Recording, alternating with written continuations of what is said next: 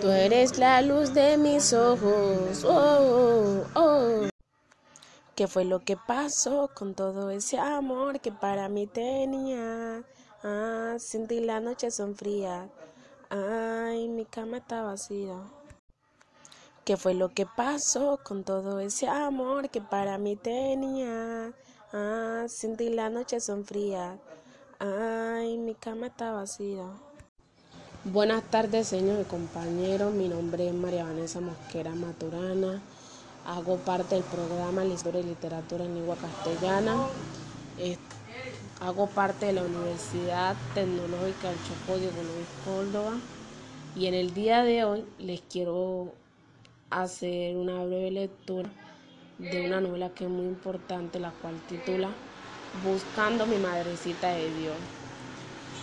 En el día de hoy les voy a compartir el segmento 7, el cual titula La aldea de mi mamá.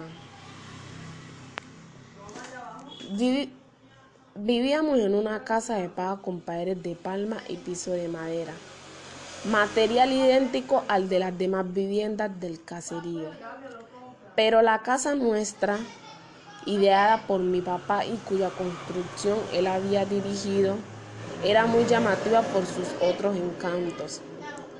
El entablado de nuestro enorme salón no parecía hecho con varias peras, sino constituido de una sola tabla inmensa, bien cepillada, espejeante, sobre la cual no se notaba cabezas de clavo, y donde, en vez de las rendijas, a lo largo y ancho de la propia de la separación de las tablas que en realidad formaba dicho entablado del salón, se veían como si hubiera sido realizada,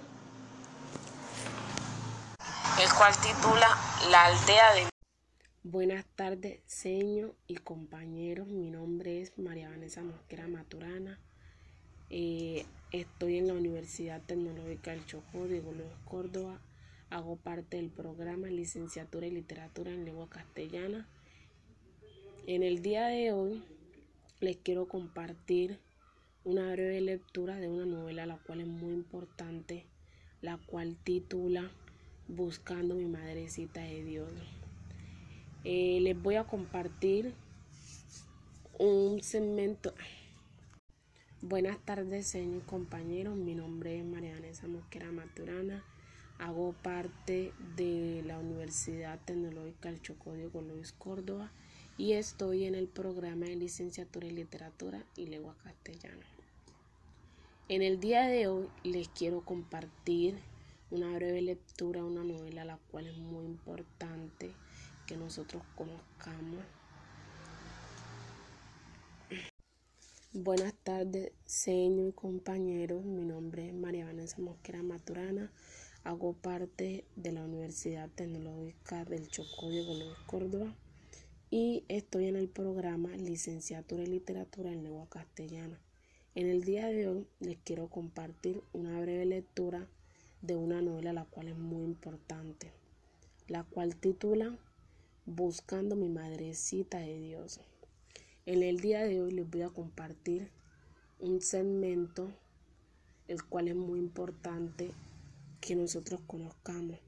El segmento 7, el cual titula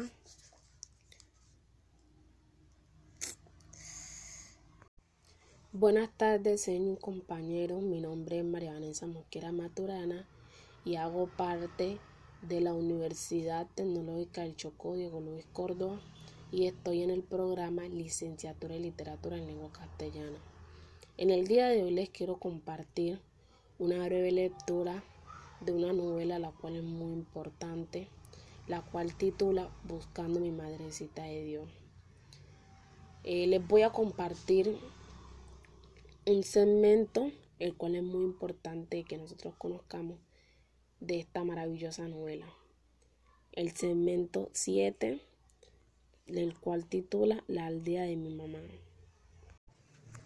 Buenas tardes, señor compañero. Mi nombre es María Vanessa Mosquera Maturana. Hago parte del programa Licenciatura en Literatura en Lengua Castellana y estoy en la Universidad Tecnológica del Chocó Diego Luis Córdoba. En el día de hoy les quiero compartir una novela la cual es muy importante y me gustaría que ustedes supieran un poco más de esta maravillosa novela y conocieran un poco más de ella, la cual titula Buscando mi madrecita de Dios. En el día de hoy les voy a compartir un fragmento de esta maravillosa novela, el cual titula Buenas tardes, señor y compañeros. Mi nombre es María Vanessa Mosquera Maturana. Hago parte del programa Licenciatura en Literatura en Lengua Castellana y estoy en la Universidad Tecnológica del Choco Diego Luis Córdoba. En el día de hoy les quiero compartir una breve lectura de una maravillosa novela, la cual titula Buscando mi Madrecita de Dios. Y yo les voy a compartir un fragmento de esta maravillosa lectura, la cual titula Buenas tardes, señor y compañeros. Mi nombre es María Vanessa Mosquera Maturana. Hago parte del programa Licenciatura en Literatura en Lengua Castellana y estoy en la Universidad Tecnológica del Chocó Diego Luis Córdoba. En el día de hoy les quiero compartir una breve lectura de una maravillosa novela, la cual es muy importante y me gustaría que ustedes conocieran un poco más de esta dicha novela, la cual titula Buscando mi madrecita de Dios. Eh, yo les voy a compartir el fragmento 7 de esta maravillosa novela, la cual titula Buenas tardes, señor compañeros. Mi nombre es María Vanessa Mosquera Maturana. Hago parte del programa de licenciatura en literatura en lengua castellana y de la Universidad Tecnológica del Chocó Diego Luis Córdoba. En el día de hoy les quiero compartir una breve lectura de una novela la cual es muy importante y me gustaría que ustedes conocieran un poco más y supieran más sobre esta maravillosa novela, la cual titula Buscando mi madrecita de Dios. Y les voy a compartir el fragmento 7 de esta maravillosa novela, la cual titula Buenas tardes, señor y compañeros. Mi nombre es María Vanessa Mosquera Maturana. Hago parte del programa de licenciatura en literatura en lengua castellana y de la Universidad Tecnológica del Choco Diego Luis Córdoba. En el día de hoy les quiero compartir una breve lectura de una novela la cual es muy importante y me gustaría que ustedes conocieran un poco más, la cual titula Buscando mi madrecita de Dios. Les compartiré el fragmento 7 de esta maravillosa novela el cual quiero que conozcan y sepan un poco más de ella, el cual titula Buenas tardes, señores y compañeros. Mi nombre es Mariana Mosquera Maturana. Hago parte del programa Licenciatura en Literatura en Lengua Castellana y de la Universidad Tecnológica del Chocó Diego Luis Córdoba.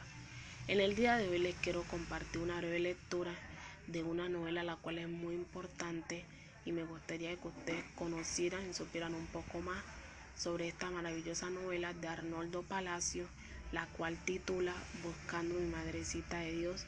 Yo les voy a compartir el fragmento 7, el cual titula La aldea de mi mamá. Vivíamos en una casa de paja con paredes de palmas y piso de madera, material idéntico al de las demás viviendas del caserío. Pero la casa nuestra, ideada por mi papá y cuya construcción él había dirigido, era muy llamativa por sus otros encantos. El entablado de nuestro enorme salón no parecía hecho con varias piezas de madera, sino constituido de una sola tabla inmensa, bien cepillada, espejeante, sobre la cual no se notaba cabezas de clavo, y en donde en vez de las rendijas a lo largo y ancho de las propias de la separación de las tablas que en realidad formaban dicho entablado del salón, se veían como si hubieran sido pintadas. Buenas tardes, señor y compañeros. Mi nombre es María Vanessa Mosquera Maturana.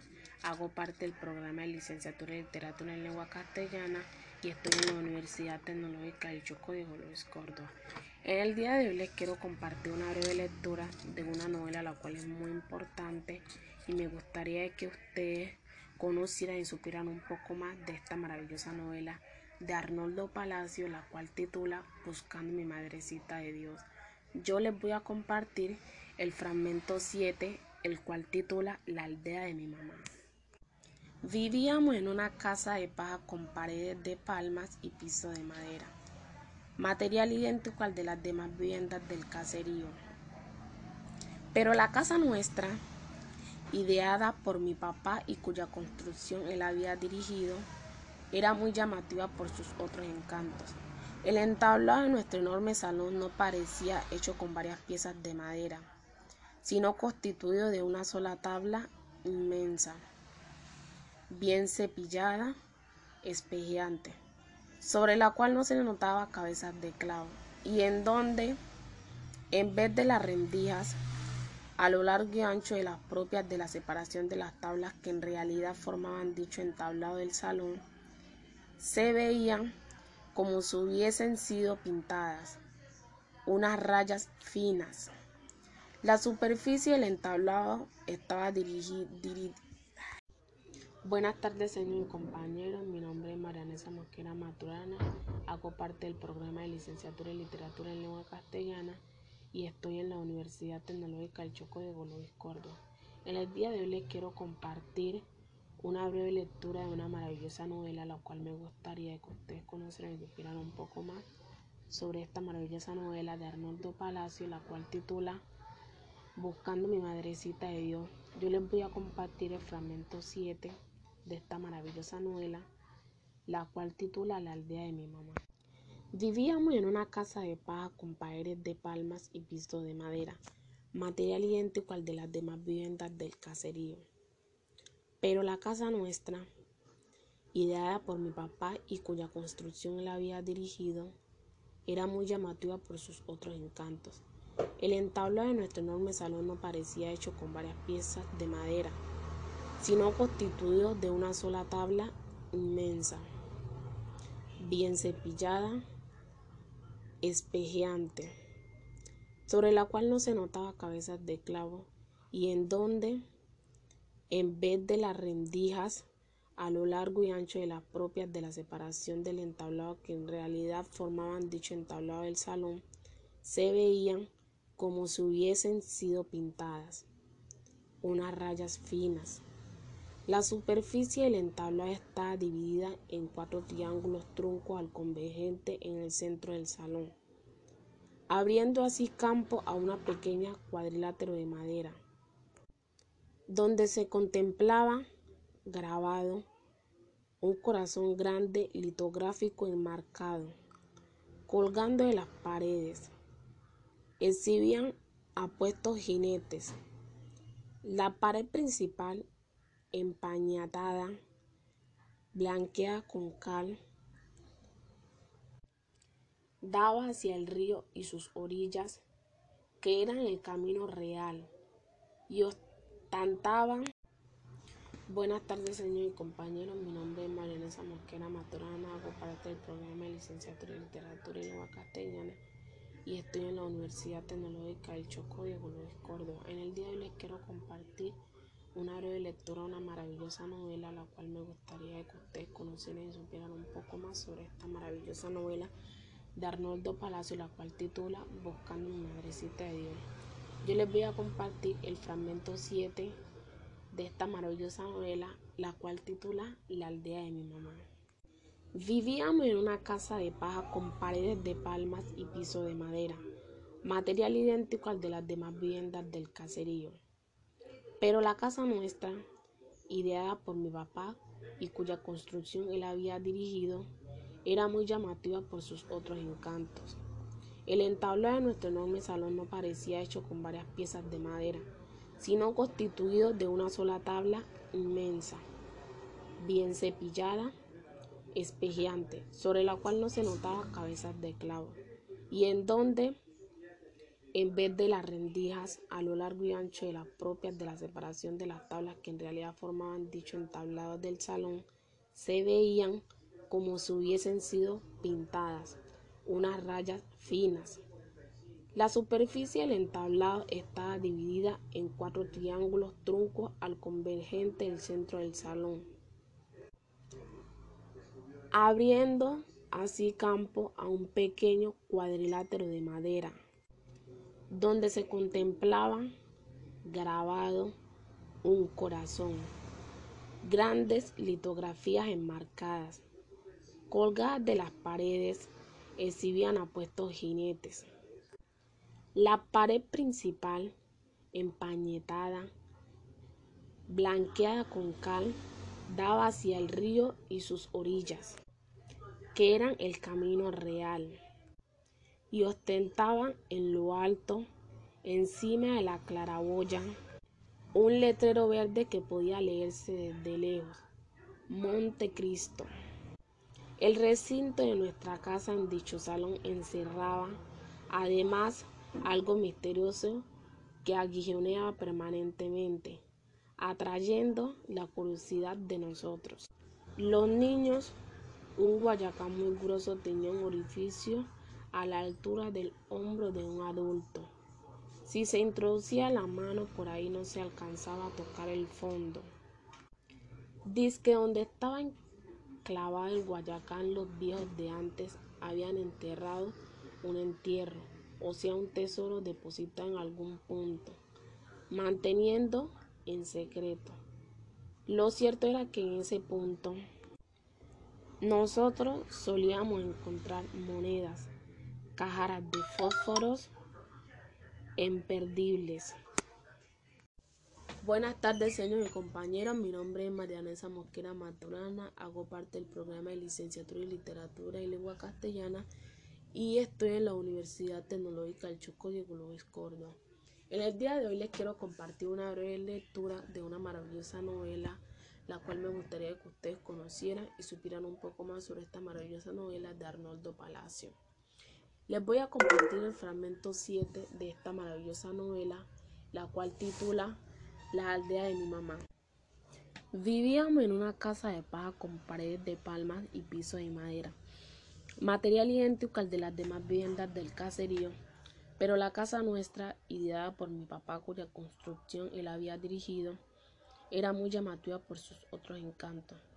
El entablado de nuestro enorme salón no parecía hecho con varias piezas de madera, sino constituido de una sola tabla inmensa, bien cepillada, espejeante, sobre la cual no se notaba cabezas de clavo, y en donde en vez de las rendijas a lo largo y ancho de las propias de la separación de la tabla, que en realidad formaban dicho entablado del salón, se veían como si hubiesen sido pintadas, unas rayas finas. La superficie del entablado estaba dividida en cuatro triángulos truncos al convergente en el centro del salón, abriendo así campo a un pequeño cuadrilátero de madera, donde se contemplaba grabado un corazón, grandes litografías enmarcadas colgadas de las paredes. Exhibían apuestos jinetes. La pared principal, empañetaba, blanqueada con cal, daba hacia el río y sus orillas, que eran el camino real, y ostentaba en lo alto, encima de la claraboya, un letrero verde que podía leerse de lejos, Montecristo. El recinto de nuestra casa en dicho salón encerraba además algo misterioso que aguijoneaba permanentemente. Atrayente, la curiosidad de nosotros, los niños. Un guayacán muy grueso tenía un orificio a la altura de un hombro de un adulto. Si se introducía la mano, Buenas tardes, señores y compañeros. Mi nombre es Marianesa Mosquena Maturana.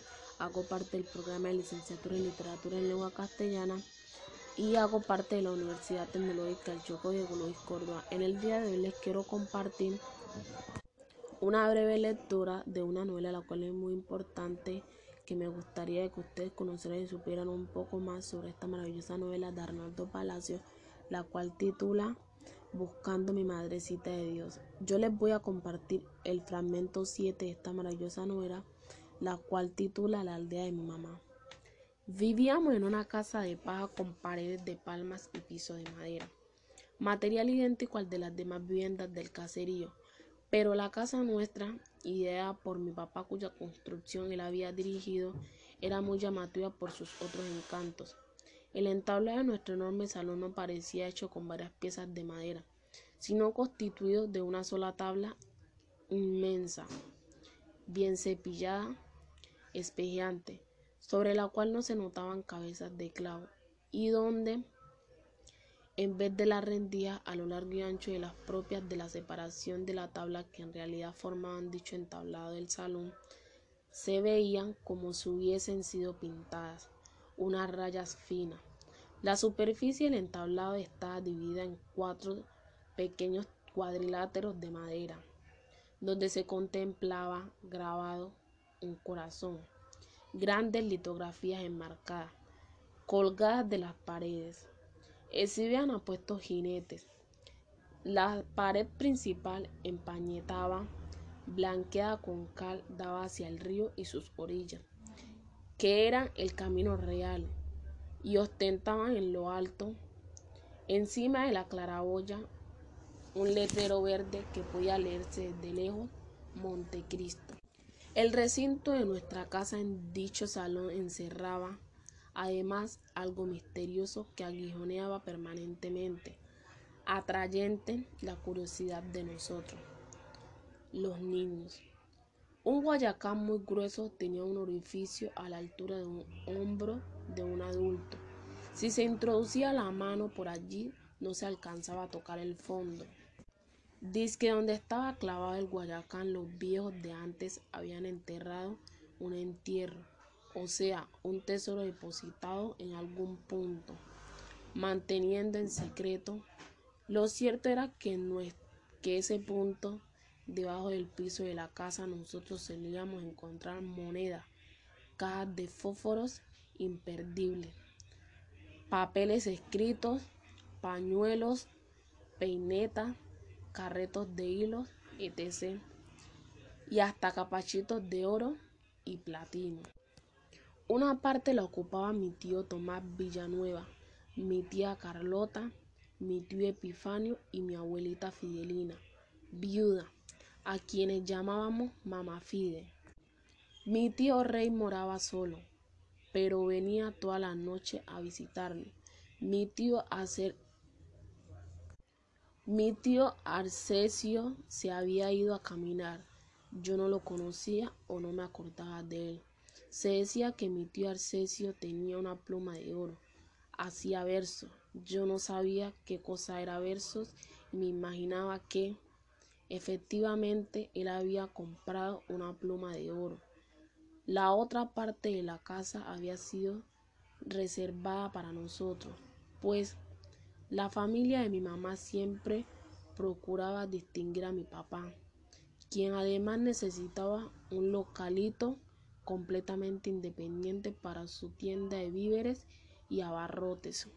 La cocina quedaba atrás, lindando con la selva. Una trocha conducía a los canalones de las minas de oro y platino, donde Generalmente trabajaba mi mamá Fide, mi mamá y mis tíos. Por el mismo caminito se iba una fuente denominada la quebradita, la mejor agua potable.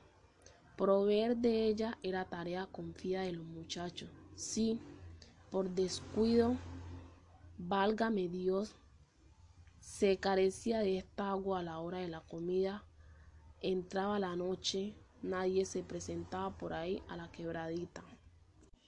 Llorando a lágrimas vivas, cada cual alegaba que podía parecerse el diablo o el duende, este especialmente a las muchachitas, o si no, picarle una culebra. Los mayores siempre fueron intransigentes al respecto.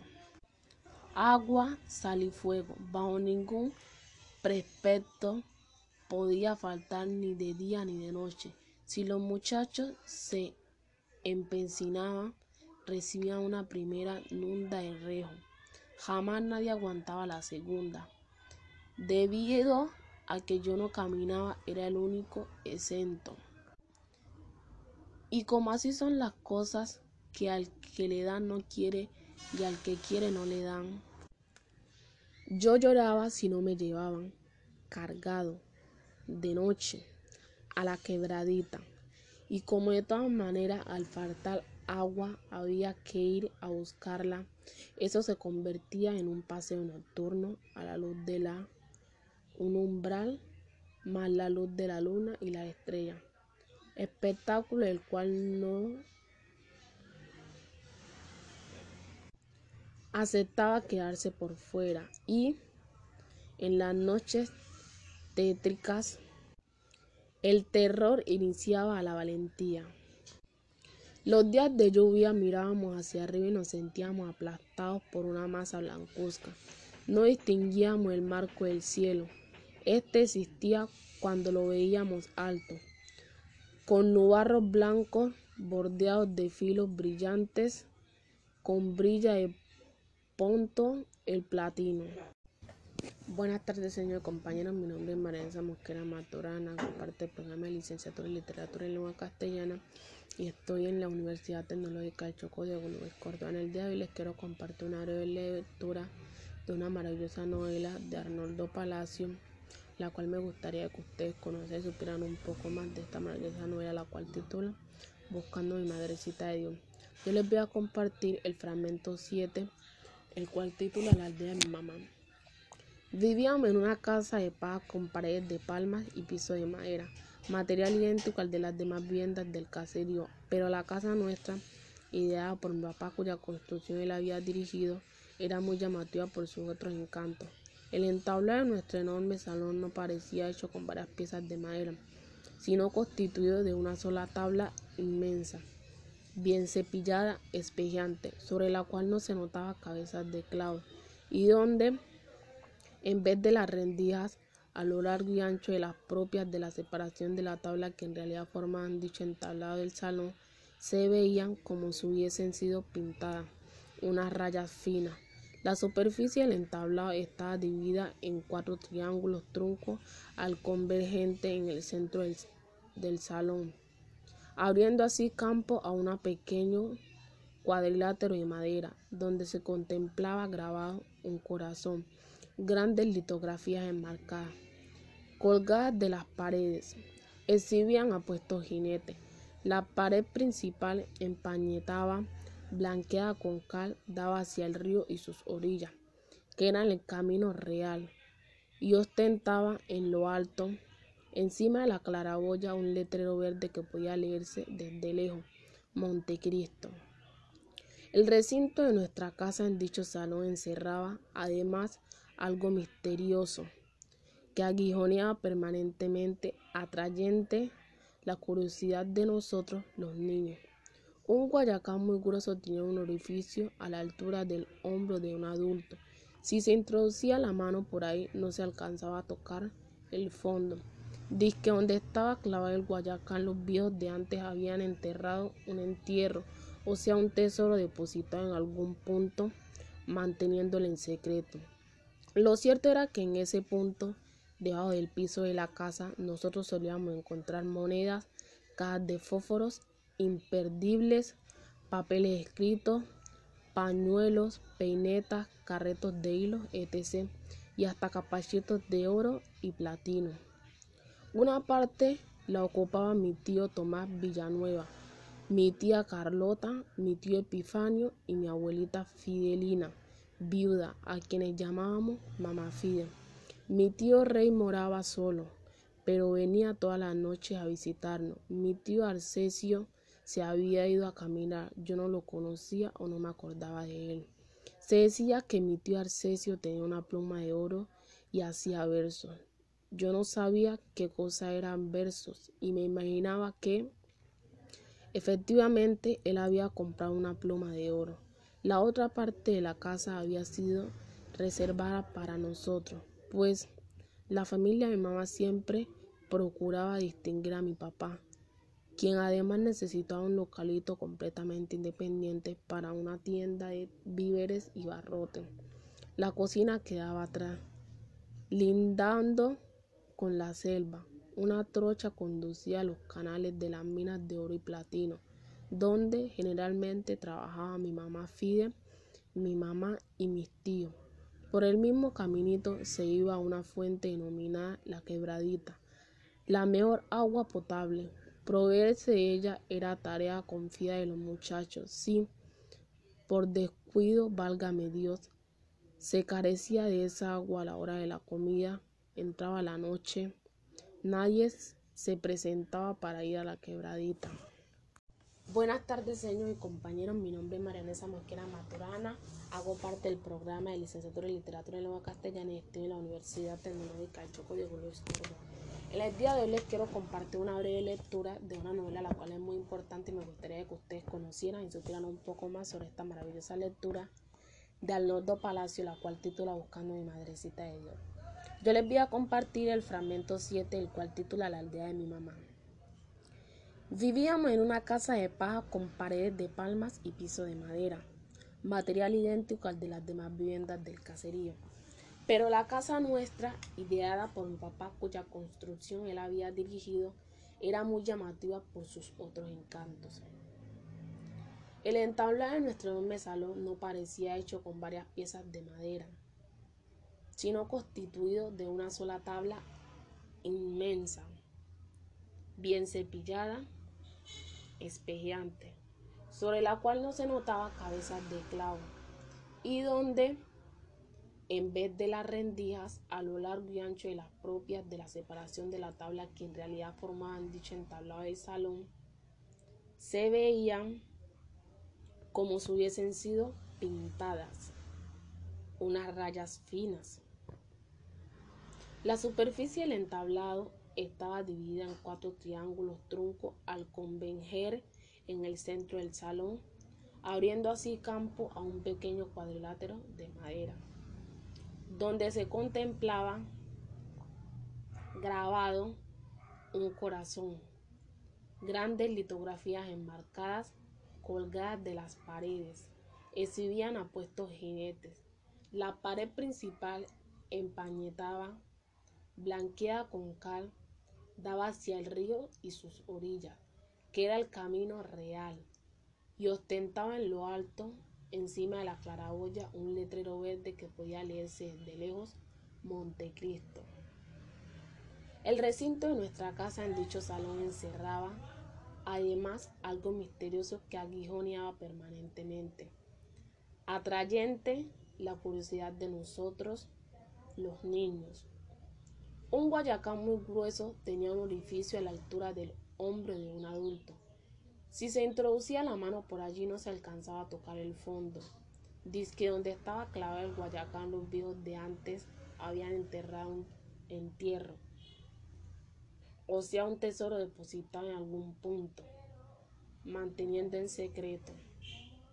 Lo cierto era que en ese punto, debajo del piso de la casa, nosotros solíamos encontrar monedas, cajas de fósforos, imperdibles, papeles escritos, pañuelos, peinetas, carretos de hilo, etc. Y hasta capachitos de oro y platino. Una parte la ocupaba mi tío Tomás Villanueva, mi tía Carlota, mi tío Epifanio y mi abuelita Fidelina, viuda a quien llamábamos Mamá Fide. Mi tío Rey moraba solo, pero venía todas las noches a visitarnos. Mi tío Arcesio se había ido a caminar. Yo no lo conocía o no me acordaba de él. Se decía que mi tío Arcesio tenía una pluma de oro y hacía versos. Yo no sabía qué cosa era versos y me imaginaba que efectivamente él había probado comprado una pluma de oro. La otra parte de la casa había sido reservada para nosotros. Pues la familia mi mamá siempre procuraba distinguir a mi papá, quien además necesitaba un localito completamente independiente para su tienda de víveres y barrotes. La cocina quedaba atrás, lindando con la selva. Una trocha conducía a los canales de la mina de oro y platino, donde generalmente trabajaba mi mamá Fide, mi mamá y mis tíos. Por el mismo camino se iba a una fuente denominada la quebradita, la mejor agua potable. Proveerse ella era tarea confiada de los muchachos. Si por descuido válgame Dios, se carecía de esta agua a las horas de la, a la hora de la comida. Entrada la noche, nadie se prestaba para ir a la quebradita. Llorando a lágrimas vivas, cada cual alegaba que podía parecerse el diablo o el duende. Este especialmente a las muchachitas o, si no, picarles una culebra. Los mayores siempre fueron intransigentes al respecto. Agua, sal y fuego. Bajo ningún precepto podía faltar ni de día ni de noche. Si los muchachos se empecinaban, recibían una primera muenda de rejo. Jamás nadie aguantaba la segunda. Debido a que yo no caminaba, era el único exento. Y como así son las cosas que al que le da no quiere y al que quiere no le dan, yo lloraba si no me llevaban cargado de noche a la quebradita. Y como de todas maneras al faltar, al faltar agua había que ir a buscarla, eso se convertía en un paseo nocturno, a la luz de un envil, más a la luz de la luna y la estrella. Espectáculo el cual yo no aceptaba quedarme por fuera. Y en la noche tétricas el terror iniciaba a la valentía. Los días de lluvia mirábamos hacia arriba y nos sentíamos aplastados por una masa blancuzca. No distinguíamos el marco del cielo. Este existía cuando lo veíamos alto, con nubarrones blancos bordeados de filos brillantes como brilla de pronto el platino. Los árboles, sus ramajes completamente mojados las hojas escurrían agua. Parecían arroparnos. El caserío se veía pequeñito. La selva nos apretaba cada vez más, queriendo empujarnos. Durante los días de lluvia el río San Francisco y Bordeaux crecía. Al destaparse el aguacero, mientras se asaba un plátano, ya se había salido de madre no podíamos bajar a la playa porque la playa se navegaba. Agua limpia se encharcaba. Brava, turbia, botaba espuma. Forcejeando, el empuje de San Francisco y Bordeaux la contenía. De suceder durante el paso del día para nosotros, eso resultaba una catástrofe, ir a bañarnos ni pensarlo, el río sucio, amarillo rojizo, por el barro colorado que removía. A navegar a la playa era peligroso. Días tristes, los de aguacero. No salíamos al alar de la casa. Por la mañana nos sentábamos en el corredor, desnudos, hombrecitos y mujercitas. Las más grandes se tapaban con cualquier pedazo de trapo, de la cintura a las rodillas. A veces nos quedábamos callados, meditando como ancianos. En esos días languidos, propicios para el recogimiento, nos íbamos haciendo adultos antes del tiempo. Quizás así como misteriosamente, mes tras mes, y a medida que pasaban los años, estremeciéndonos con angustia y zozobra, observábamos a las niñas, a las muchachas desarrollarse, constatando como llegó un momento en que parecía que ya era mujer y todavía no lo era. En el pecho, las dos manchitas un poco más renegridas en el resto de la piel, semejante a dos ojos cerrados sin pestañas ni cejas, se iba inflando y la bolita que parecía una munición aplastada se convertía en pezón. Daban ganas de tocarlos para ver qué era lo que les había pasado. Cuando se navegaba, cuando se agachaban a orinar, inclinando el busto con la cabeza para abajo, manteniendo las piernas rectas, de suerte que lo que se destapaba era la nalga. Las veíamos antes de botar el chorrito, una cosita como la de, la, la de los hombres, pero muy, muy chiquitica. Otra cosa, en general, cuando iban creciendo, las muchachas nos miraban de frente, lo hacían con el rabo del ojo, como quien teme por anticipado del advenimiento de algo maravilloso, pero que en el fondo es pecado. A veces los muchachos más jodidos gritaban, ¡eh! Te estoy viendo la perigalla. Las muchachas se enojaban, las más fregadas se vengaban. Se la viste fue a tu mamá, que la tiene más grande, y vos sos un pobre pendejo que no habías estado entado. Allá las indias cuando salen del monte al mercado andan sin traje. Sí, pero no se les ve nada, replicaba el muchacho. Los días de lluvia permanecíamos sentados en el corredor, inactivo. Yo no podía caminar, pero me fascinaba andar. La jornada del sol en cambio, ensanchaba el cuadro de nuestro caserío San Francisco y Bordeaux a Cacharán. Nombre este, nombre este, preferido por mi papá. El cielo alto, azul, con sus nubes de filo rutilante, daban campo a la expresión de las copas de los árboles. La playa inmensa de piedras rosadas, amarillas, amarillentas, azul bien oscura, blanquísimas, lisa, redonda, planas con dios tirados a cabeza y cuerpo de paros, sin patas, ni, ni alas ni pluma. Visos de metal, platino y oro.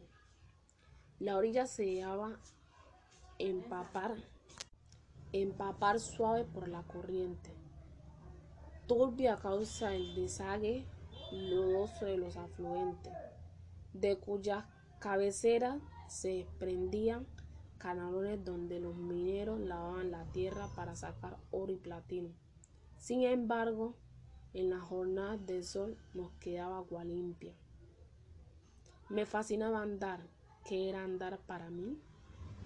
Yo me movilizaba en cuatro patas. Gateando, las rodillas me ardían sangrante. Con el roce el carcajo se me pelaba. Al hallarme bien, bien rendido, trataba de utilizar las piernas propiamente dichas como un animal. El cuerpo se me cansaba rápido. precisamente la pierna derecha no me servía para nada. Sudaba, sudaba, no me dejaba sacar de combate. Durante los paseos en los alrededores nunca dije estoy cansado, espérenme. Buenas tardes, señores y compañeros. Mi nombre es Marianesa Mosquera Maturana. Hago parte del programa de licenciatura en literatura en lengua castellana y estoy en la Universidad Tecnológica del Choco de Luis En el día de hoy les quiero compartir una breve lectura de una novela la cual es muy importante y me gustaría que ustedes conocieran y supieran un poco más sobre esta maravillosa lectura de Arnoldo Palacio, la cual titula Buscando mi madrecita de Dios. Yo les voy a compartir el fragmento 7, el cual titula La aldea de mi mamá. Vivíamos en una casa de paja con paredes de palmas y piso de madera, material idéntico al de las demás viviendas del caserío. Pero la casa nuestra, ideada por mi papá, cuya construcción él había dirigido, era muy llamativa por sus otros encantos. El entablado de nuestro enorme salón no parecía hecho con varias piezas de madera, sino constituido de una sola tabla inmensa, bien cepillada, espejeante, sobre la cual no se notaba cabezas de clavo, y donde, en vez de las rendijas a lo largo y ancho de las propias de la separación de la tabla que en realidad formaban dicho entablado del salón, se veían como si hubiesen sido pintadas unas rayas finas. La superficie del entablado estaba dividida en cuatro triángulos truncos al converger en el centro del salón, abriendo así campo a un pequeño cuadrilátero de madera, donde se contemplaba grabado un corazón, grandes litografías enmarcadas colgadas de las paredes, exhibían apuestos jinetes. La pared principal empañetaba, blanqueada con cal, daba hacia el río y sus orillas, que era el camino real, y ostentaba en lo alto, encima de la claraboya, un letrero verde que podía leerse desde lejos Montecristo. El recinto de nuestra casa en dicho salón encerraba, además, algo misterioso que aguijoneaba permanentemente, atrayente la curiosidad de nosotros, los niños. Un guayacán muy grueso tenía un orificio a la altura del hombro de un adulto. Si se introducía la mano por allí no se alcanzaba a tocar el fondo. Dice que donde estaba clavado el guayacán los viejos de antes habían enterrado un entierro, o sea un tesoro depositado en algún punto, manteniendo en secreto. Lo cierto era que en ese punto, debajo del piso de la casa, nosotros solíamos encontrar monedas, cajas de fósforos, imperdibles, papeles escritos, pañuelos, peinetas, carretos de hilo, etc. Y hasta capachitos de oro y platino. Una parte la ocupaba mi tío Tomás Villanueva, mi tía Carlota, mi tío Epifanio y mi abuelita Fidelina, viuda a quien llamábamos Mamá Fide. Mi tío Rey moraba solo, pero venía todas las noches a visitarnos. Mi tío Arcesio se había ido a caminar.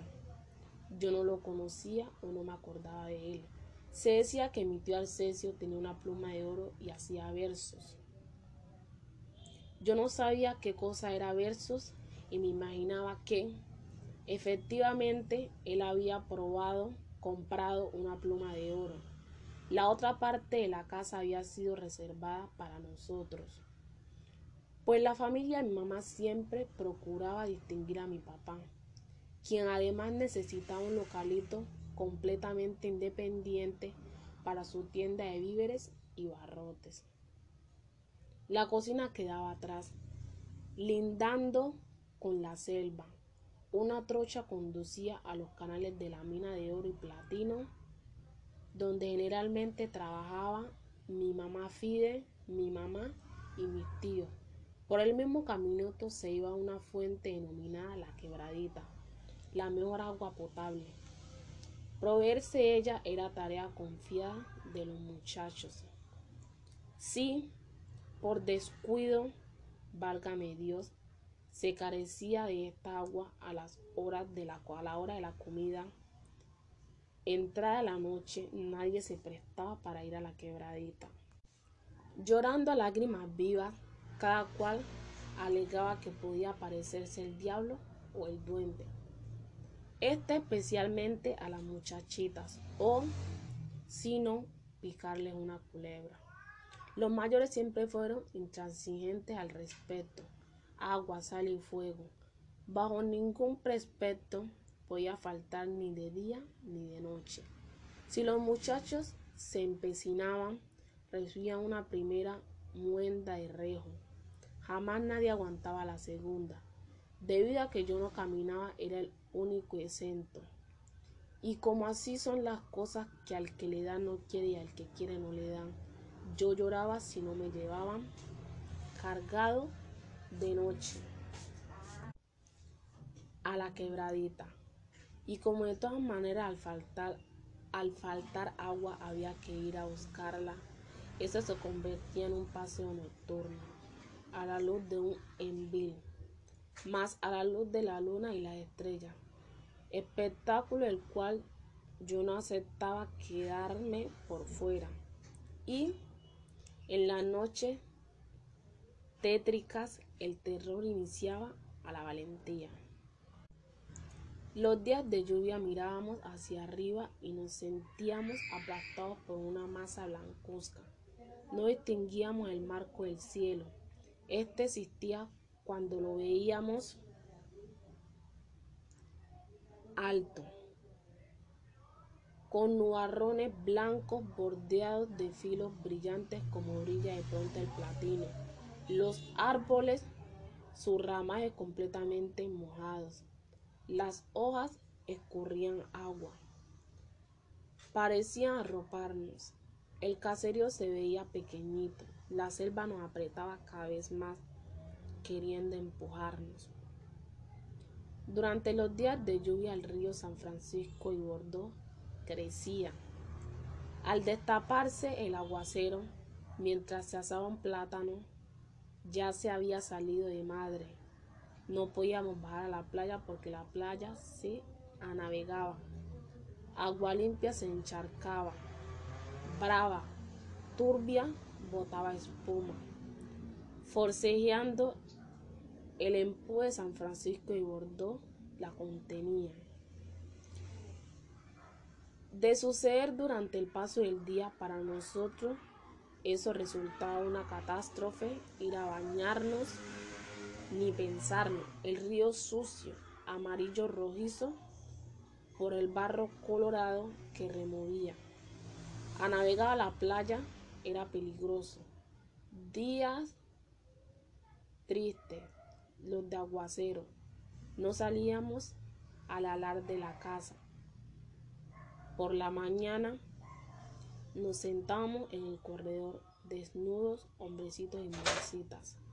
Las más grandes se tapaban con cualquier pedazo de trapo, de la cintura a las rodillas. A veces nos quedábamos callados, meditando como ancianos. En esos días languidos propicios para el recogimiento, nos íbamos haciendo adultos antes del tiempo. Quizás así como misteriosamente, mes tras mes, y a medida que pasaban los años, estremeciéndonos con angustia y zozobra, observábamos a las niñas, a las muchachas desarrollarse constatando como llegó un momento en que parecía que ya era mujer y todavía no lo era. En el pecho, las dos manchitas un poco más renegridas en el resto de la piel, semejante a dos ojos cerrados sin pestañas ni cejas, se iba inflando y la bolita que parecía una munición aplastada se convertía en pezón daban ganas de tocarlos para ver qué era lo que les había pasado.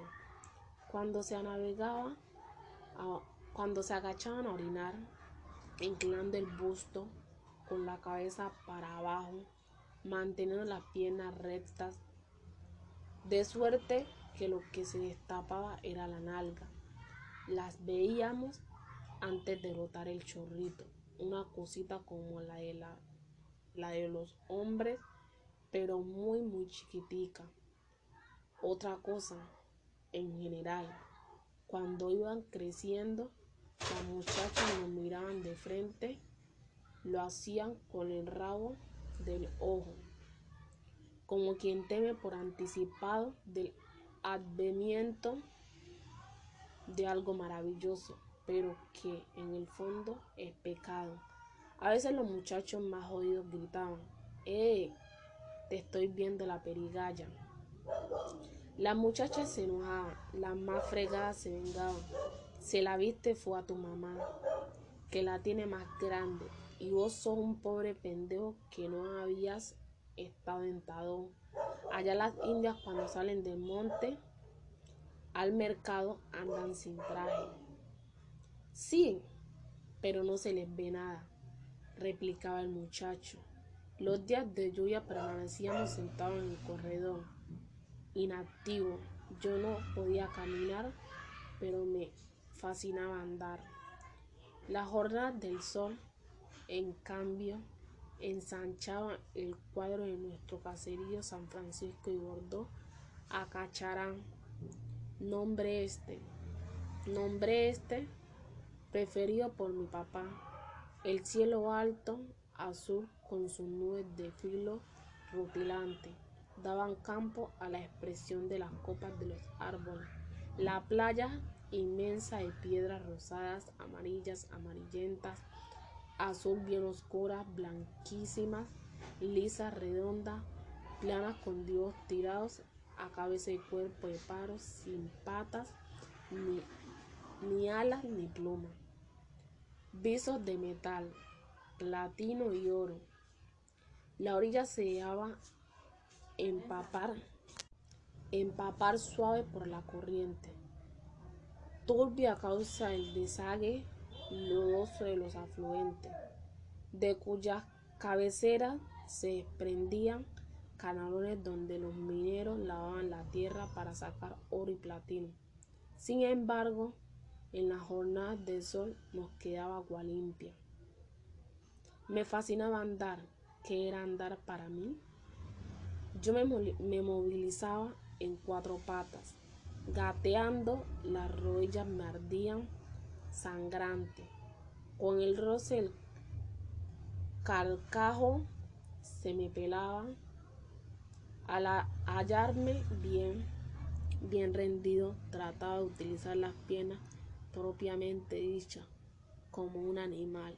El cuerpo se me cansaba rápido. precisamente la pierna derecha no me servía para nada.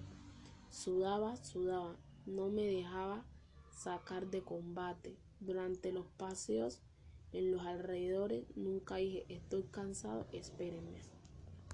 Buenas tardes, señores y compañeros. Mi nombre es Mariana Mosquera Maturana. Hago parte del programa de licenciatura en literatura en lengua castellana y estudio en la Universidad Tecnológica del Choco Diego Luis Córdoba. En el día de hoy les quiero compartir una breve lectura de una novela la cual es muy importante y me gustaría que ustedes conocieran un poco más sobre esta maravillosa lectura de Arnoldo Palacio, la cual titula Buscando mi madrecita de Dios. Yo les voy a compartir el fragmento 7, el cual titula La aldea de mi mamá. Vivíamos en una casa de paja con paredes de palmas y piso de madera, material idéntico al de las demás viviendas del caserío. Pero la casa nuestra ideada por mi papá y cuya construcción él había dirigido, era muy llamativa por sus otros encantos. El entablado de nuestro enorme salón no parecía hecho con varias piezas de madera, sino constituido de una sola tabla inmensa, bien cepillada, espejeante, sobre la cual no se notaba cabezas de clavo y donde, en vez de las rendijas, a lo largo y ancho de las propias de la separación de la tabla que en realidad formaban dicho entablado del salón, se veían como si hubiesen sido pintadas unas rayas finas. La superficie del entablado está dividida en cuatro triángulos al conveje en el centro del salón, abriendo así campo a un pequeño cuadrilátero de madera, donde se contemplaba grabado, un corazón, grandes litografías enmarcadas, colgadas de las paredes, exhibían apuestos jinetes. La pared principal, empañetada blanqueada con cal, daba hacia el río y sus orillas, que eran el camino real, y ostentaban en lo alto, encima de la claraboya, un letrero verde que podía leerse desde lejos, Montecristo. El recinto de nuestra casa en dicho salón encerraba, además, algo misterioso que aguijoneaba permanentemente, atrayente, la curiosidad de nosotros, los niños. Un guayacán muy grueso tenía un orificio a la altura del hombro de un adulto. Si se introducía la mano por allí no se alcanzaba a tocar el fondo. Dice que donde estaba clavado el Guayacán los viejos de antes habían enterrado un entierro. O sea, un tesoro depositado en algún punto, manteniendo en secreto. Lo cierto era que en ese punto, debajo del piso de la casa, nosotros solíamos encontrar monedas, cajas de fósforos, imperdibles, papeles escritos, pañuelos, peinetas, carretas de hilos etc. Y hasta capachitos de oro y platino. Una parte la ocupaban mi tío Tomás Villanueva, mi tía Carlota, mi tío Epifanio y mi abuelita Fidelina, viuda, a quienes llamábamos Mamá Fide. Mi tío Rey moraba solo, pero venía toda la noche a visitarnos. Mi tío Arcesio se, se había ido a caminar. Yo no lo conocía o no me acordaba de él. Se decía que mi tío Arcesio tenía una pluma de oro y hacía versos. Yo no sabía qué cosa eran versos y me imaginaba que efectivamente él había comprado una pluma de oro. La otra parte de la casa había sido reservada para nosotros, pues la familia de mi mamá siempre procuraba distinguir a mi papá, quien además necesitaba un localito completamente independiente para su tienda de víveres y barrotes. La cocina quedaba atrás, lindando con la selva. Una trocha conducía a los canales de las minas de oro y platino, donde generalmente trabajaban mamá Fide, mi mamá y mis tíos. Por el mismo camino se iba una fuente denominada La Quebradita, la mejor agua potable. Proveerse ella era tarea confiada a los muchachos. Sí, por descuido, válgame Dios, se carecía de esta agua a la hora de la comida, entraba la noche, nadie se preparaba para ir a la quebradita. Llorando a lágrimas vivas, cada cual alegaba que podía parecerse el diablo o el duende. Este especialmente a las muchachitas o, si no, picarles una culebra. Los mayores siempre fueron intransigentes al respecto. Agua, sal y fuego. Bajo ningún precepto podía faltar ni de día ni de noche. Solo los muchachos se pecinaban, recibían una primera nuenda de rejo. Jamás nadie aguardaba la segunda. Debido a que yo no caminaba, era el único exento. Y como así son las cosas, que al que le dan no quiere y al que quiere no le dan. Yo lloraba si no me llevaban. Cargado. De noche. A la quebradita. Y como de todas maneras al faltar agua había que ir a buscarla, eso se convertía en un paseo nocturno. A la luz de un envil, más la luz de la luna y las estrellas espectáculo el cual yo no aceptaba quedar por fuera. Y en las noches tétricas el terror iniciaba a la valentía. Los días de lluvia mirábamos hacia arriba y nos sentíamos aplastados por una masa blancuzca. No distinguíamos el marco del cielo. Este existía cuando veíamos alto con nubarrotes blancos bordeados de filos brillantes como brilla de pronto el platino. Los árboles, sus ramajes completamente mojados, las hojas escurrían agua, es... parecían arroparnos. El caserío se veía pequeñito, la selva nos apretaba cada vez más, queriendo estrujarnos. Durante los días de lluvia el río San Francisco y Bordeaux crecía. Al destaparse el aguacero, mientras se asaba un plátano, ya se había salido de madre. No podíamos bajar a la playa porque la playa se anavegaba. Agua limpia se encharcaba, brava, turbia, botaba espuma forcejeando el, empuje de San Francisco y Bordó la contenía.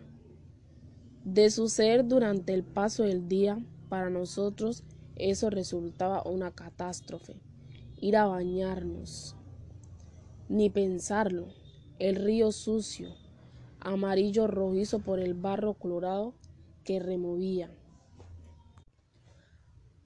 Anegaba la playa, era peligroso. Días tristes, los de aguacero. No salíamos del alar de la casa. Por la mañana nos sentábamos en el corredor desnudos, hombrecitos y mujercita. Las más grandes se tapaban con cualquier pedazo de trapo.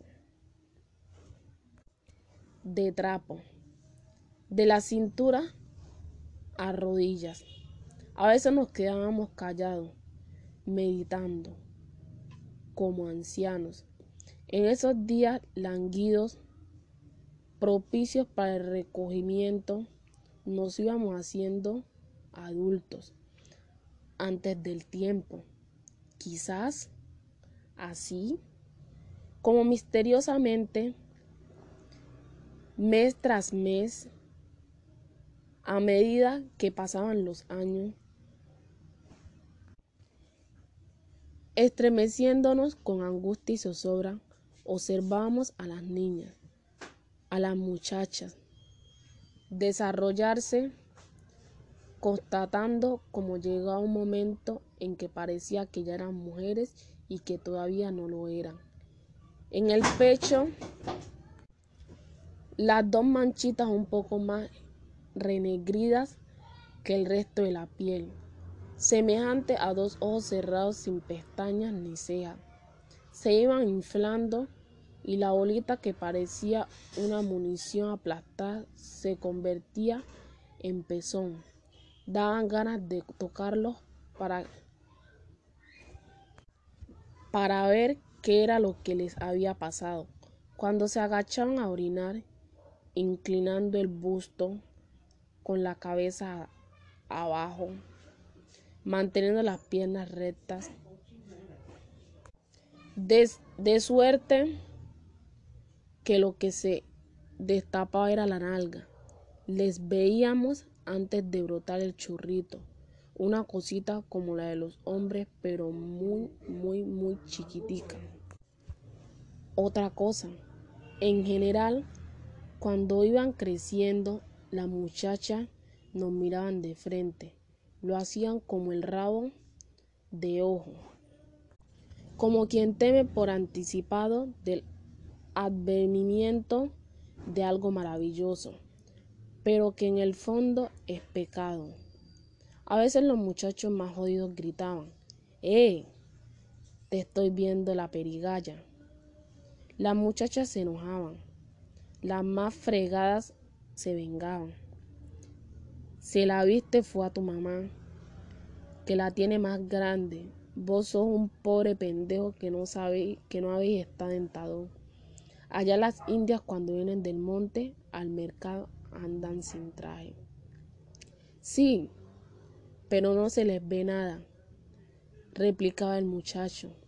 Los días de lluvia permanecíamos sentados en el corredor inactivos. Yo no podía caminar, pero me fascinaba andar.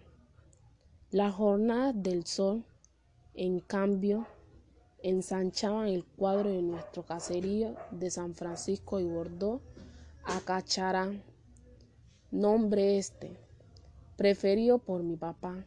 El cielo alto, azul, con sus nubes de filo rutilante, daba campo a la expresión de las copas de los árboles.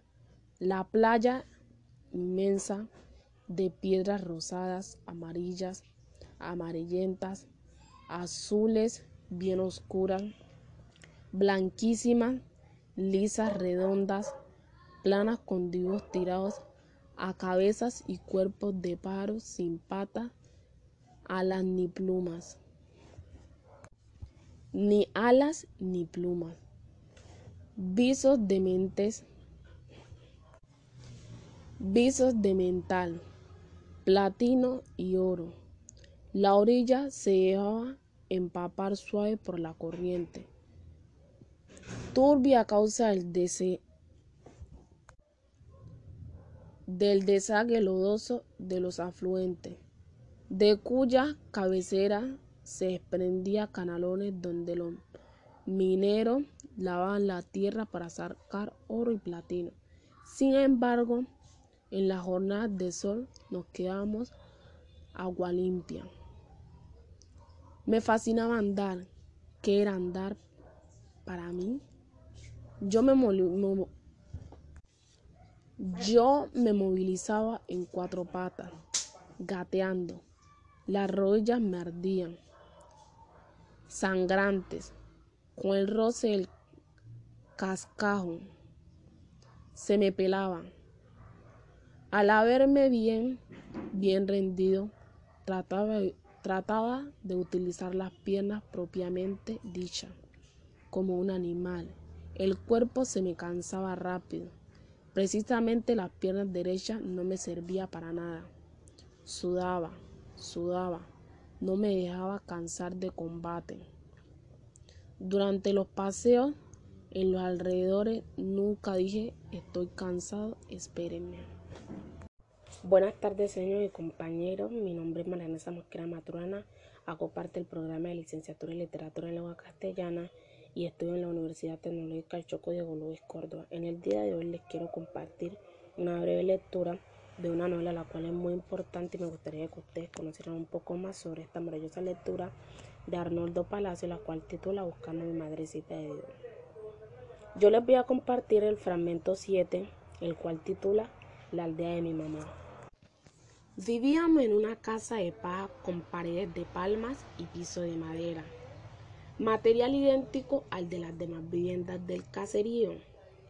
Pero la casa nuestra, ideada por mi papá, y cuya construcción él había dirigido, era muy llamativa por sus otros encantos. El entablado de nuestro enorme salón no parecía hecho con varias piezas de maderas, sino constituido de una sola tabla inmensa, bien cepillada, espejeante, sobre la cual no se notaba cabezas de clavo y donde, en vez de las rendijas, a lo largo y ancho de las propias de la separación de la tabla que en realidad formaban dicho entablado del salón, se veían como si hubiesen sido pintadas unas rayas finas. La superficie del entablado está dividida en cuatro triángulos al converger en el centro del salón, abriendo así campo a un pequeño cuadrilátero de madera, donde se contemplaba grabado un corazón, grandes litografías enmarcadas, colgadas de las paredes, exhibían apuestos jinetes. La pared principal, empañetada blanqueada con cal, daba hacia el río y sus orillas, que eran el camino real, y ostentaban en lo alto, encima de la clara olla, un letrero verde que podía leerse desde lejos, Montecristo. El recinto de nuestra casa en dicho salón encerraba, además, algo misterioso que aguijoneaba permanentemente, atrayente, la curiosidad de nosotros, los niños. Un guayacán muy grueso tenía un orificio a la altura del hombro de un adulto. Si se introducía la mano por allí no se alcanzaba a tocar el fondo. Dice que donde estaba clavado el guayacán los viejos de antes habían enterrado un entierro. O sea, un tesoro depositado en algún punto manteniendo en secreto.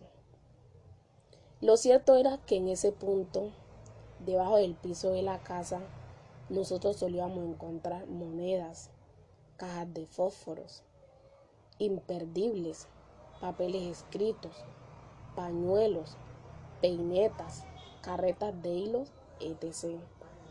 Y hasta capachitos de oro y platino. Una parte la ocupaban mi tío Tomás Villanueva, mi tía Carlota, mi tío Epifanio y mi abuelita Fidelina, viuda, a quienes llamábamos Mamá Fide. Mi tío Rey moraba solo, pero venía toda la noche a visitarnos. Mi tío Arcesio se, había ido a caminar. Yo no lo conocía o no me acordaba de él. Se decía que mi tío Arcesio tenía una pluma de oro y hacía versos. Yo no sabía qué cosa eran versos y me imaginaba que efectivamente él había comprado una pluma de oro. La otra parte de la casa había sido reservada para nosotros, pues la familia de mi mamá siempre procuraba distinguir a mi papá, quien además necesitaba un localito completamente independiente para su tienda de víveres y barrotes. La cocina quedaba atrás, lindando con la selva. Una trocha conducía a los canales de las minas de oro y platino, donde generalmente trabajaban mamá Fide, mi mamá y mis tíos. Por el mismo camino se iba una fuente denominada La Quebradita, la mejor agua potable.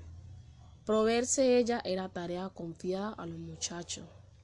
Si por descuido, válgame Dios, se carecía de esta agua a la hora de la comida, entraba la noche, nadie se preparaba para ir a la quebradita. Llorando a lágrimas vivas, cada cual alegaba que podía parecerse el diablo o el duende. Este especialmente a las muchachitas o, si no, picarles una culebra. Los mayores siempre fueron intransigentes al respecto. Agua, sal y fuego. Bajo ningún precepto podía faltar ni de día ni de noche. Solo los muchachos se pecinaban, recibían una primera nuenda de rejo. Jamás nadie aguardaba la segunda. Debido a que yo no caminaba, era el único exento. Y como así son las cosas, que al que le dan no quiere y al que quiere no le dan. Yo lloraba si no me llevaban. Cargado. De noche. A la quebradita.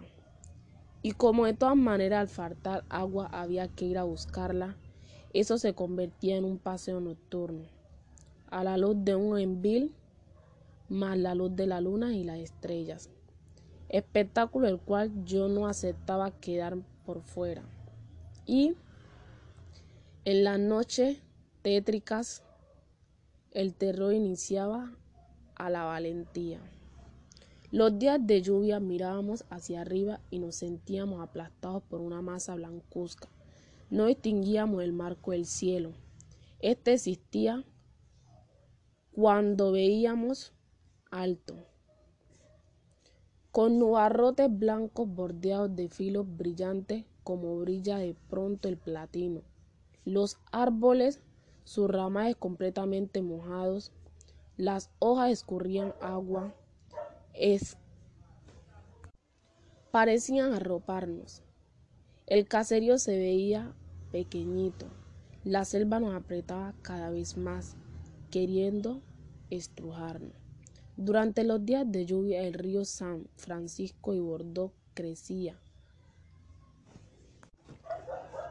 Al destaparse el aguacero, mientras se asaba un plátano, ya se había salido de madre. No podíamos bajar a la playa porque la playa se anavegaba. Agua limpia se encharcaba, brava, turbia, botaba espuma, forcejeando el, empuje de San Francisco y Bordó la contenía. De suceder durante el paso del día, para nosotros eso resultaba una catástrofe ir a bañarnos, ni pensarlo. El río sucio, amarillo rojizo por el barro colorado que removía. Anegaba la playa, era peligroso. Días tristes, los de aguacero. No salíamos del alar de la casa. Por la mañana nos sentábamos en el corredor desnudos hombrecitos y mujercita. Las más grandes se tapaban con cualquier pedazo de trapo. De trapo. De la cintura a rodillas. A veces nos quedábamos callados, meditando, como ancianos, En esos días languidos, propicios para el recogimiento, nos íbamos haciendo adultos antes del tiempo. Quizás así, como misteriosamente, mes tras mes, a medida que pasaban los años, estremeciéndonos con angustia y zozobra, observábamos a las niñas, a las muchachas, desarrollarse, constatando como llegaba un momento en que parecía que ya eran mujeres y que todavía no lo eran. En el pecho, las dos manchitas un poco más renegridas que el resto de la piel, semejante a dos ojos cerrados sin pestañas ni cejas. Se iban inflando y la bolita que parecía una munición aplastada se convertía en pezón. Daban ganas de tocarlos para, para ver qué era lo que les había pasado. Cuando se agachaban a orinar, inclinando el busto con la cabeza abajo, manteniendo las piernas rectas, de, de suerte que lo que se destapaba era la nalga. Les veíamos antes de brotar el churrito, una cosita como la de los hombres, pero muy, muy, muy chiquitica. Otra cosa, en general, cuando iban creciendo, la muchacha nos miraban de frente, lo hacían como el rabo de ojo, como quien teme por anticipado del advenimiento de algo maravilloso, pero que en el fondo es pecado. A veces los muchachos más jodidos gritaban, ¡Eh! Te estoy viendo la perigalla. Las muchachas se enojaban, las más fregadas se vengaban. Si la viste fue a tu mamá, que la tiene más grande. Vos sos un pobre pendejo que no sabe, que no habéis estado dentado. Allá las indias cuando vienen del monte al mercado andan sin traje. Sí, pero no se les ve nada, replicaba el muchacho. Los días de lluvia permanecíamos sentados en el corredor, inactivos. Yo no podía caminar, pero me fascinaba andar. Las jornadas del sol, en cambio, ensanchaban el cuadro de nuestro caserío de San Francisco y Bordeaux a Cacharán, nombre este, preferido por mi papá. El cielo alto, azul, con sus nubes de filo rutilante, daba campo a la expresión de las copas de los árboles. La playa inmensa de piedras rosadas, amarillas, amarillentas, azules bien oscuras, blanquísimas, lisas, redondas, planas con dibujos tirados a cabezas y cuerpos de paros sin patas, alas ni plumas, ni alas ni plumas, visos de mentes, visos de mental, platino y oro. La orilla se dejaba empapar suave por la corriente, turbia a causa del, dese del desague lodoso de los afluentes, de cuya cabecera se desprendía canalones donde los mineros lavaban la tierra para sacar oro y platino. Sin embargo, en la jornada de sol nos quedamos agua limpia. Me fascinaba andar. ¿Qué era andar para mí? Yo me, yo me movilizaba en cuatro patas, gateando. Las rodillas me ardían, sangrantes, con el roce del cascajo. Se me pelaban.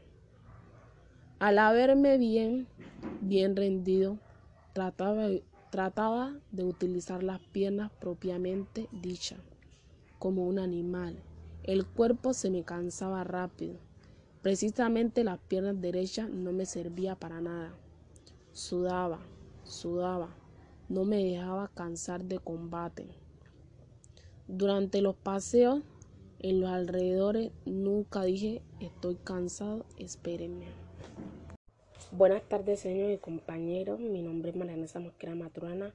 Hago parte del programa de licenciatura en literatura en lengua castellana y estudio en la Universidad Tecnológica del Choco de Luis Córdoba. En el día de hoy les quiero compartir una breve lectura de una novela la cual es muy importante y me gustaría que ustedes conocieran un poco más sobre esta maravillosa lectura de Arnoldo Palacio, la cual titula Buscando mi madrecita de Dios.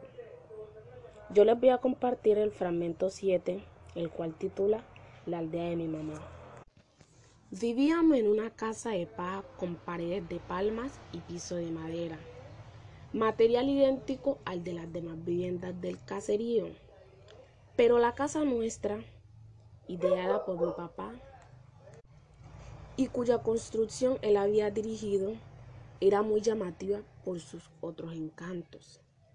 El entablado de nuestro enorme salón no parecía hecho con varias piezas de maderas, sino constituido de una sola tabla inmensa, bien cepillada, espejeante, sobre la cual no se notaba cabezas de clavo y donde, en vez de las rendijas, a lo largo y ancho de las propias de la separación de la tabla que en realidad formaban dicho entablado del salón, se veían como si hubiesen sido pintadas, unas rayas finas. La superficie del entablado está dividida en cuatro triángulos al converger en el centro del salón, abriendo así campo a un pequeño cuadrilátero de madera, donde se contemplaba grabado un corazón, grandes litografías enmarcadas, colgadas de las paredes, exhibían apuestos jinetes. La pared principal, empañetada blanqueada con cal, daba hacia el río y sus orillas, que eran el camino real, y ostentaban en lo alto, encima de la claraboya, un letrero verde que podía leerse desde lejos, Montecristo. El recinto de nuestra casa en dicho salón encerraba, además, algo misterioso que aguijoneaba permanentemente, atrayente, la curiosidad de nosotros, los niños. Un guayacán muy grueso tenía un orificio a la altura del hombro de un adulto. Si se introducía la mano por allí no se alcanzaba a tocar el fondo. Dice que donde estaba clavado el guayacán los viejos de antes habían enterrado un entierro.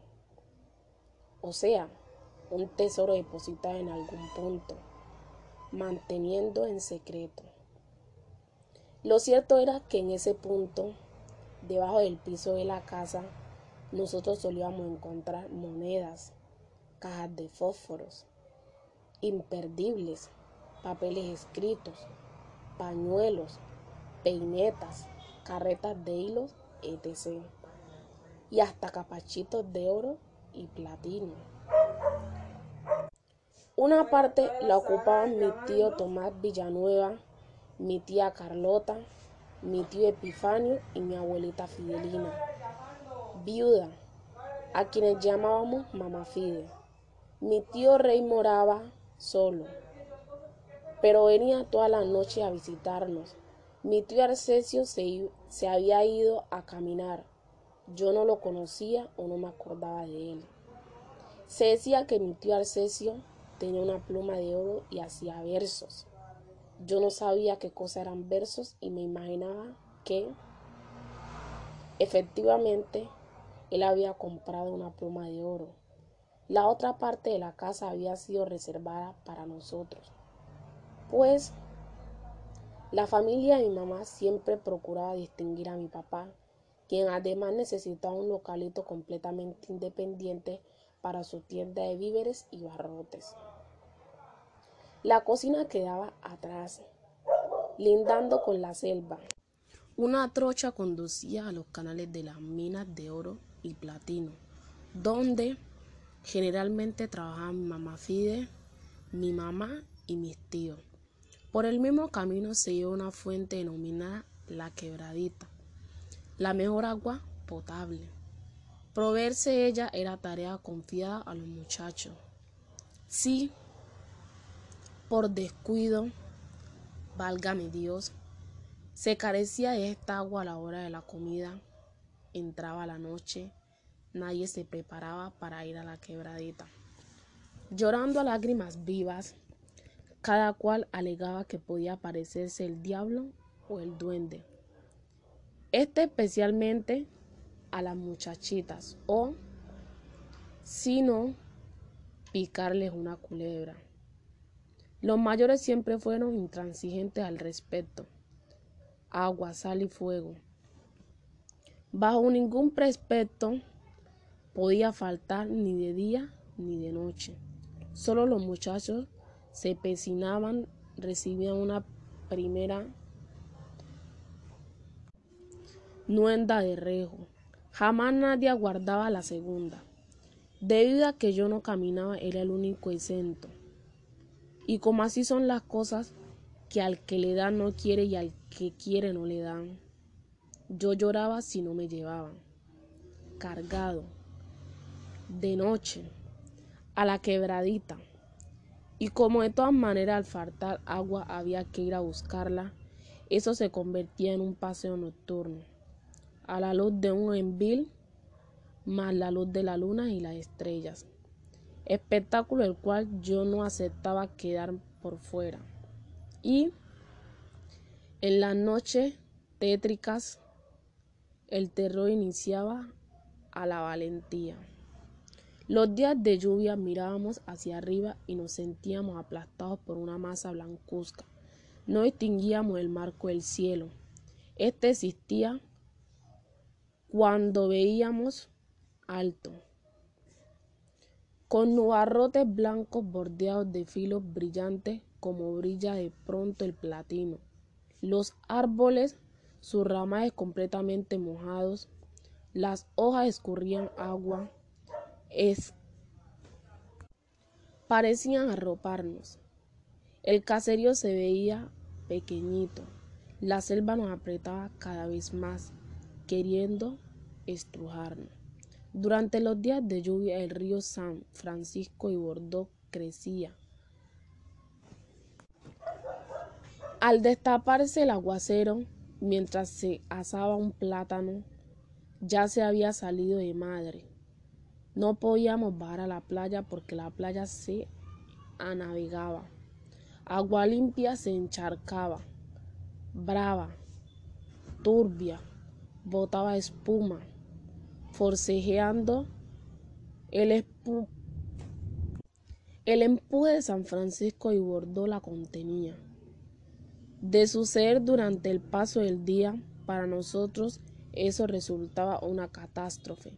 Ir a bañarnos. Ni pensarlo. El río sucio, amarillo rojizo por el barro colorado que removía. Anegaba la playa, era peligroso. Días tristes, los de aguacero. No salíamos del alar de la casa. Por la mañana nos sentábamos en el corredor desnudos, hombrecitos y mujercita. Las más grandes se tapaban con cualquier pedazo de trapo. De trapo. De la cintura a rodillas. A veces nos quedábamos callados, meditando, como ancianos. En esos días languidos, propicios para el recogimiento, nos íbamos haciendo adultos antes del tiempo. Quizás así, como misteriosamente, mes tras mes, a medida que pasaban los años, Estremeciéndonos con angustia y zozobra, observábamos a las niñas, a las muchachas, desarrollarse constatando como llegaba un momento en que parecía que ya eran mujeres y que todavía no lo eran. En el pecho, las dos manchitas un poco más renegridas que el resto de la piel, semejante a dos ojos cerrados sin pestañas ni cejas. Se iban inflando y la bolita que parecía una munición aplastada se convertía en pezón. Daban ganas de tocarlos para, para ver qué era lo que les había pasado. Cuando se agachaban a orinar, inclinando el busto con la cabeza abajo, manteniendo las piernas rectas, de, de suerte que lo que se destapaba era la nalga. Les veíamos antes de brotar el churrito, una cosita como la de los hombres, pero muy, muy, muy chiquitica. Otra cosa, en general, cuando iban creciendo, las muchachas nos miraban de frente, lo hacían como el rabo de ojo, como quien teme por anticipado del advenimiento de algo maravilloso, pero que en el fondo es pecado. A veces los muchachos más jodidos gritaban, ¡Eh! Te estoy viendo la perigalla. Las muchachas se enojaban, las más fregadas se vengaban. Si la viste fue a tu mamá, que la tiene más grande. Vos sos un pobre pendejo que no sabéis, que no habéis estado dentado. Allá las indias cuando vienen del monte al mercado andan sin traje. Sí, pero no se les ve nada, replicaba el muchacho. Los días de lluvia permanecíamos sentados en el corredor, inactivos. Yo no podía caminar, pero me fascinaba andar. Las jornadas del sol, en cambio, ensanchaban el cuadro de nuestro caserío de San Francisco y Bordeaux a Cacharán, nombre este, preferido por mi papá. El cielo alto, azul, con su nube de filo rutilante, daba campo a la expresión de las copas de los árboles. La playa inmensa de piedras rosadas, amarillas, amarillentas, azules bien oscuras, blanquísimas, lisas, redondas, planas con dibujos tirados a cabezas y cuerpos de pájaros sin patas, alas ni plumas. Ni alas ni plumas. Visos de mentes. Visos de mental, platino y oro. La orilla se dejaba empapar suave por la corriente, turbia a causa del, del desague lodoso de los afluentes, de cuya cabecera se desprendía canalones donde los mineros lavaban la tierra para sacar oro y platino. Sin embargo, en la jornada de sol nos quedamos agua limpia. Me fascinaba andar. ¿Qué era andar para mí? Yo me, yo me movilizaba en cuatro patas, gateando. Las rodillas me ardían, sangrantes, con el roce del cascajo. Se me pelaban. Al haberme bien, bien rendido, trataba de Trataba de utilizar las piernas propiamente dichas, como un animal. El cuerpo se me cansaba rápido. Precisamente las piernas derechas no me servía para nada. Sudaba, sudaba, no me dejaba cansar de combate. Durante los paseos en los alrededores nunca dije estoy cansado, espérenme.